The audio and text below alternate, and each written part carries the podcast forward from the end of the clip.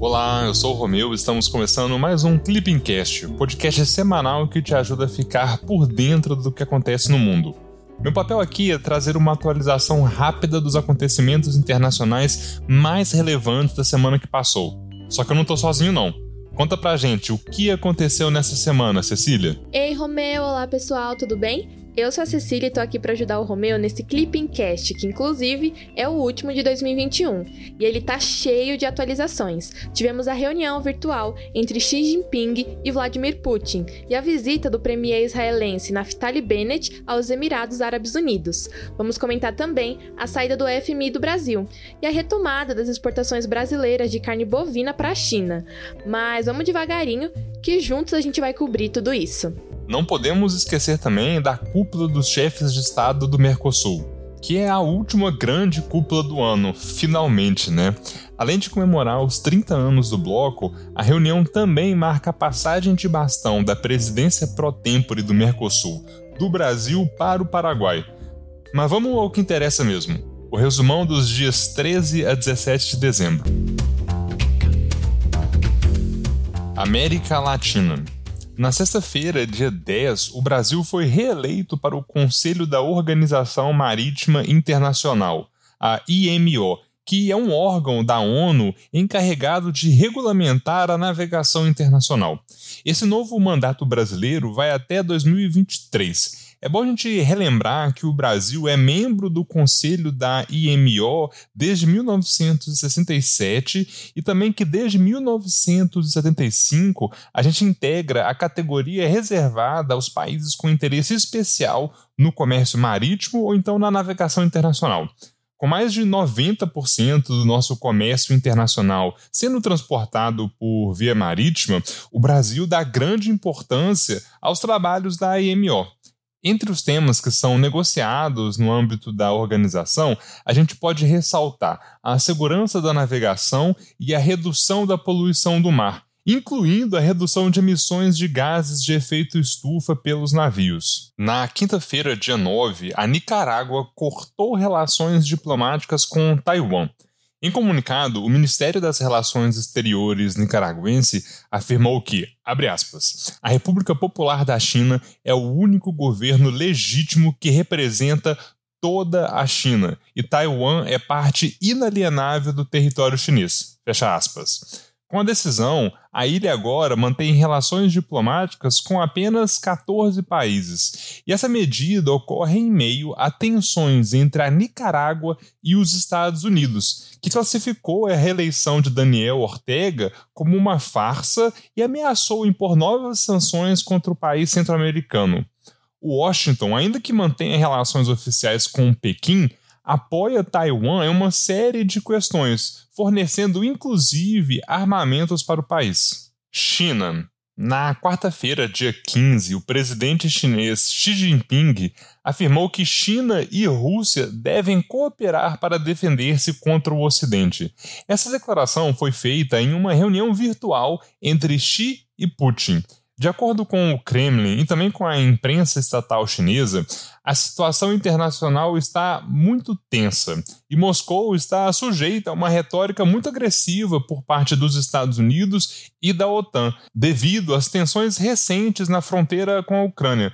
Inclusive, sobre essa questão, Xi Jinping deu apoio a Putin.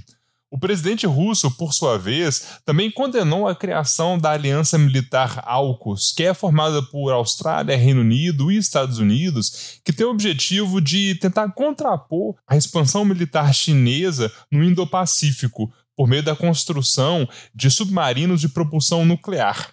Putin ainda ressaltou que a relação sino-russa é, abre aspas, um verdadeiro modelo de cooperação entre estados no século XXI, fecha aspas. Os dois países vêm se aproximando à medida que o relacionamento com países ocidentais se deteriora. Olha, é tanta confusão envolvendo Rússia, China e o Ocidente que não cabe em um só episódio de Clipping Cast. Mas já que o ano tá acabando, bora relembrar alguns conflitos bem rapidinho aqui, viu? Olha só, a Rússia está em meio a uma crise com a Ucrânia, União Europeia e Estados Unidos. Recentemente, Putin posicionou quase 100 mil soldados perto da fronteira com a Ucrânia, o que gerou temor de uma invasão no território ucraniano. Além disso, a Rússia tenta ao máximo evitar uma eventual adesão de Kiev à OTAN. Olha, a China vira e mexe está envolvida em alguma treta com os Estados Unidos. Só nos últimos meses, por exemplo, os Estados Unidos anunciaram o boicote diplomático aos Jogos Olímpicos de Inverno de Pequim. Washington vem fortalecendo alianças militares como o AUKUS e o Quad, que envolve Estados Unidos, Índia, Japão e Austrália, tudo isso para fazer frente à expansão chinesa no Indo-Pacífico. Por fim, os norte-americanos defendem maior participação de Taiwan na ONU, além de manterem uma posição propositalmente ambígua sobre o comprometimento com a defesa militar da ilha. E para finalizar, a gente não pode se esquecer da Cúpula das Democracias, que aconteceu esse mês e nem Pequim nem Moscou foram convidadas. E tem muito mais treta ainda. Mas agora, bora falar um pouco mais de Oriente Médio. Oriente Médio. Na segunda-feira, dia 13, o primeiro-ministro israelense Naftali Bennett realizou a primeira visita oficial de um chefe de governo de Israel aos Emirados Árabes Unidos. As relações diplomáticas entre os dois países foram restabelecidas em setembro de 2020 por meio dos Acordos de Abraão. O primeiro-ministro israelense se encontrou com o príncipe herdeiro de Abu Dhabi, o Sheikh Mohammed bin Zayed. No entanto, não foram divulgados detalhes dos assuntos abordados na reunião. Antes do encontro, o embaixador de Israel em Abu Dhabi, Amir Hayek, afirmou em uma entrevista que a questão do Irã estaria entre as pautas do encontro, que ocorre em meio às negociações sobre a retomada e revitalização do JCPOA, aquele acordo sobre o programa nuclear iraniano que envolve também os Estados Unidos. Essas negociações foram criticadas por Israel, que pede a aplicação de medidas concretas contra Teherã. Quem é novo por aqui talvez não conheça os acordos de Abraão. Em setembro de 2020, o Reino do Bahrein e o Estado de Israel firmaram um acordo com vistas ao pleno estabelecimento das relações diplomáticas entre os dois países.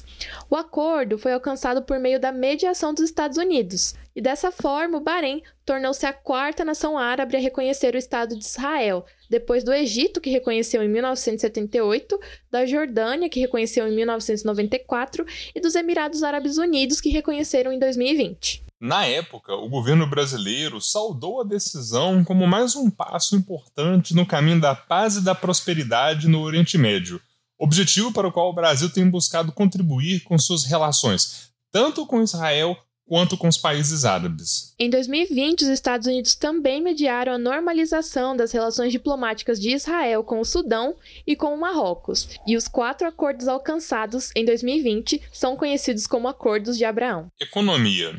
Na terça-feira, dia 14, a OMC emitiu decisão favorável ao Brasil em um contencioso sobre o regime de apoio ao setor açucareiro da Índia. O relatório final do painel da OMC concluiu que a política indiana de preços mínimos obrigatórios para a cana-de-açúcar acabou excedendo os limites estabelecidos pelo Acordo de Agricultura da OMC. Também concluiu que os subsídios indianos à exportação de açúcar violam as regras da OMC. Essas medidas têm gerado uma superprodução de açúcar na Índia, que hoje é o terceiro maior exportador mundial do produto. A exportação de excedentes pela Índia a preços artificialmente baixos acaba afetando negativamente os preços internacionais do açúcar. O Brasil agora espera que a Índia ajuste a sua legislação e também as práticas. Agora, o Brasil espera que a Índia ajuste a sua legislação com base nessa decisão da OMC e mantém-se disposto a negociar o encerramento do contencioso pela via bilateral. É bom a gente lembrar que o Brasil é o maior exportador de açúcar do mundo, com cerca de 40% das exportações mundiais em 2019 e em 2020. Na quarta-feira, dia 15, foi anunciada a retomada das exportações brasileiras de carne bovina para a China. A autorização chinesa ocorreu logo após a Administração Geral de Aduanas da China finalizar a avaliação dos dois casos da doença da vaca louca que foram notificados no Brasil em setembro desse ano. Apesar desses casos serem atípicos, as exportações foram suspensas temporariamente, cumprindo o protocolo bilateral sobre os dois países que está vigente. A China hoje é o principal destino das carnes exportadas pelo Brasil.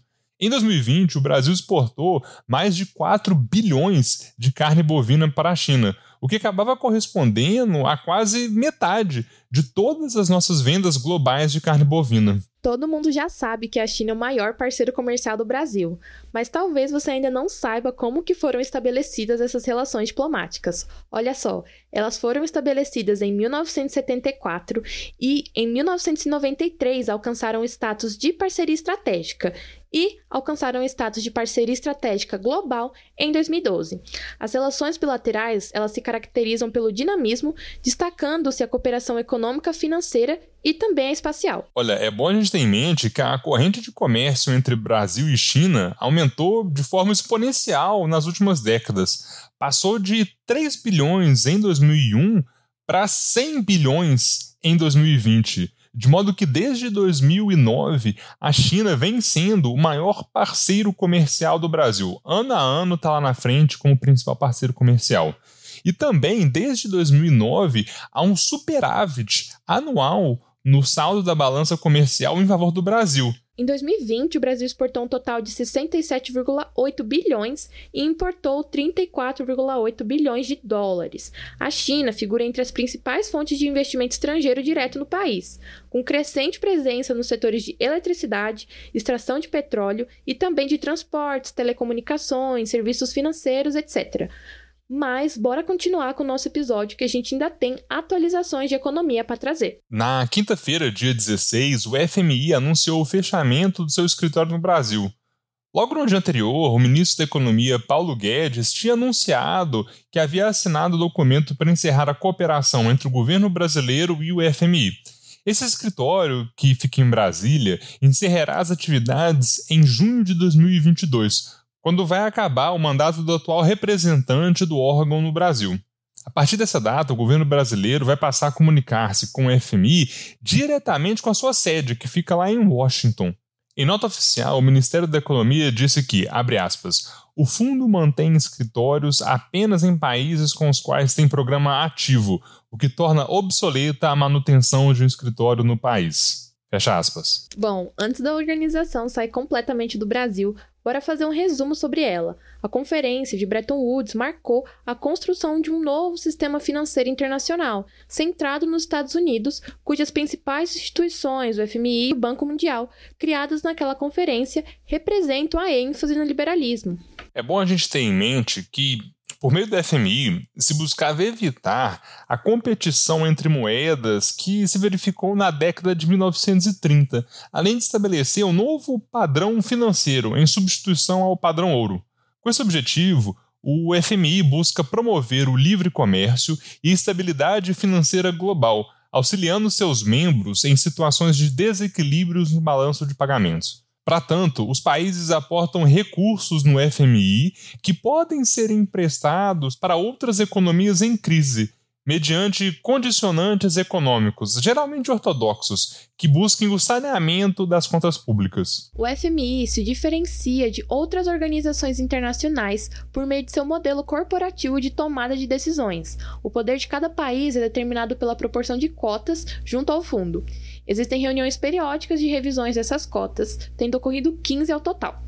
As decisões elas dependem do voto afirmativo de 85% das cotas. A Assembleia de Governadores reúne todos os membros do FMI e elege o Conselho de Diretores com 25 assentos.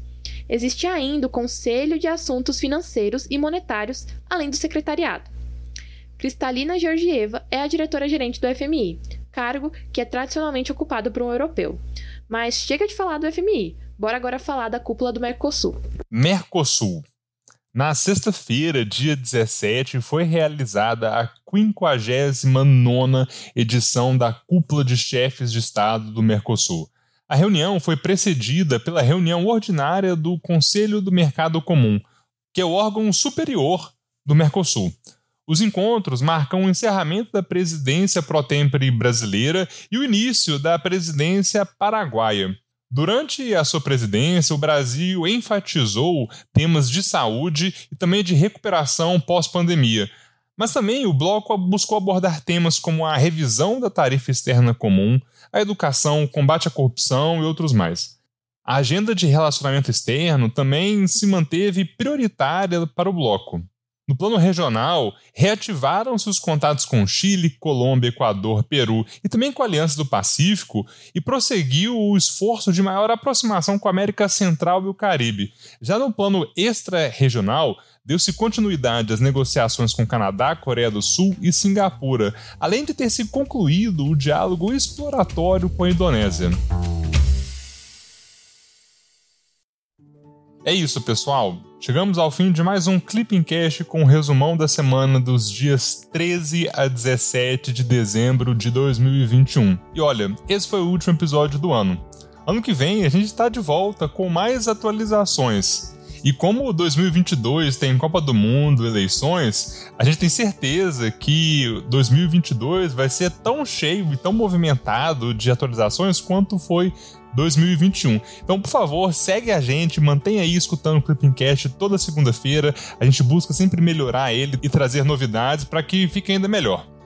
Se você quer ajudar a gente nesse projeto, não esqueça de seguir o Clipping Cast no seu tocador de podcasts, além de mandar mensagens lá pelo nosso Instagram, o arroba clippingcacd, dizendo o que vocês acharam do episódio, das pautas, dos assuntos, da edição. A gente quer melhorar e a opinião de vocês é fundamental. Até mais, boas festas. Tchau, tchau, pessoal.